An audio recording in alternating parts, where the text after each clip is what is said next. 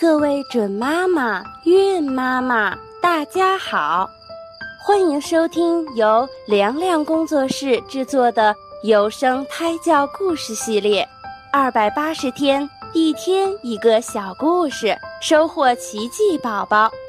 也欢迎大家关注我们的微信公众账号“凉凉工作室”，新浪微博请搜索主播凉凉。那么，精彩的节目开始啦！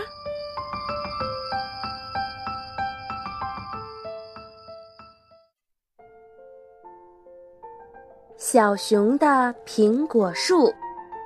小熊种了一棵苹果树。小熊给苹果树浇水、施肥、捉虫子的时候，小猴子看见了，忙过来帮它浇水；小花鹿看见了，忙过来帮它施肥；小山羊看见了，忙过来帮它一起捉虫子。小熊乐呵呵地说：“等苹果熟了。”我请大家吃甜苹果。可是，一天夜里，突然刮了一场大风，把苹果都吹落了。小熊望着一地的青苹果，伤心地哭了。小猴子、小花鹿和小山羊听见哭声，都跑来安慰它。大家说。我们都好好的帮你看管苹果树，明年你的苹果树一定会结出又红又大的甜苹果的。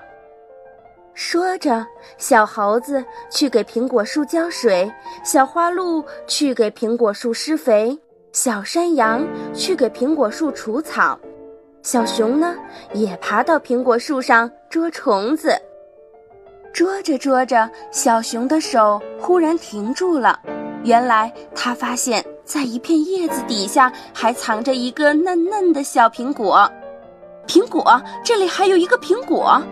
小熊高兴的差点喊了出来。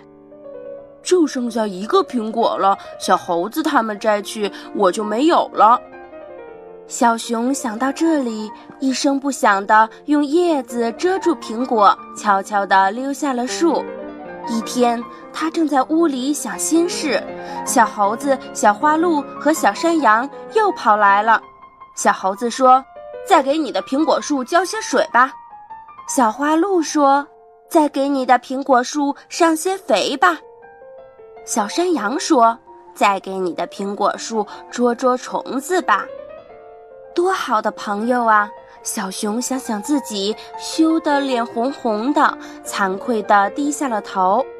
小猴子他们以为小熊还为没有红苹果而伤心呢，忙安慰他说：“别难过了，明年你的苹果树一定会结满甜苹果的。”小熊再也忍不住了，拉着大家的手说：“不用等明年了，现在我就带你们去看红红的大苹果。”小熊带朋友来到树下，大家扒开密密的叶子，呀，大苹果，多红多大的苹果呀！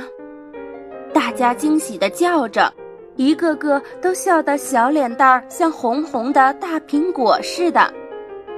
今天的小故事就讲到这儿，我们明天再会吧。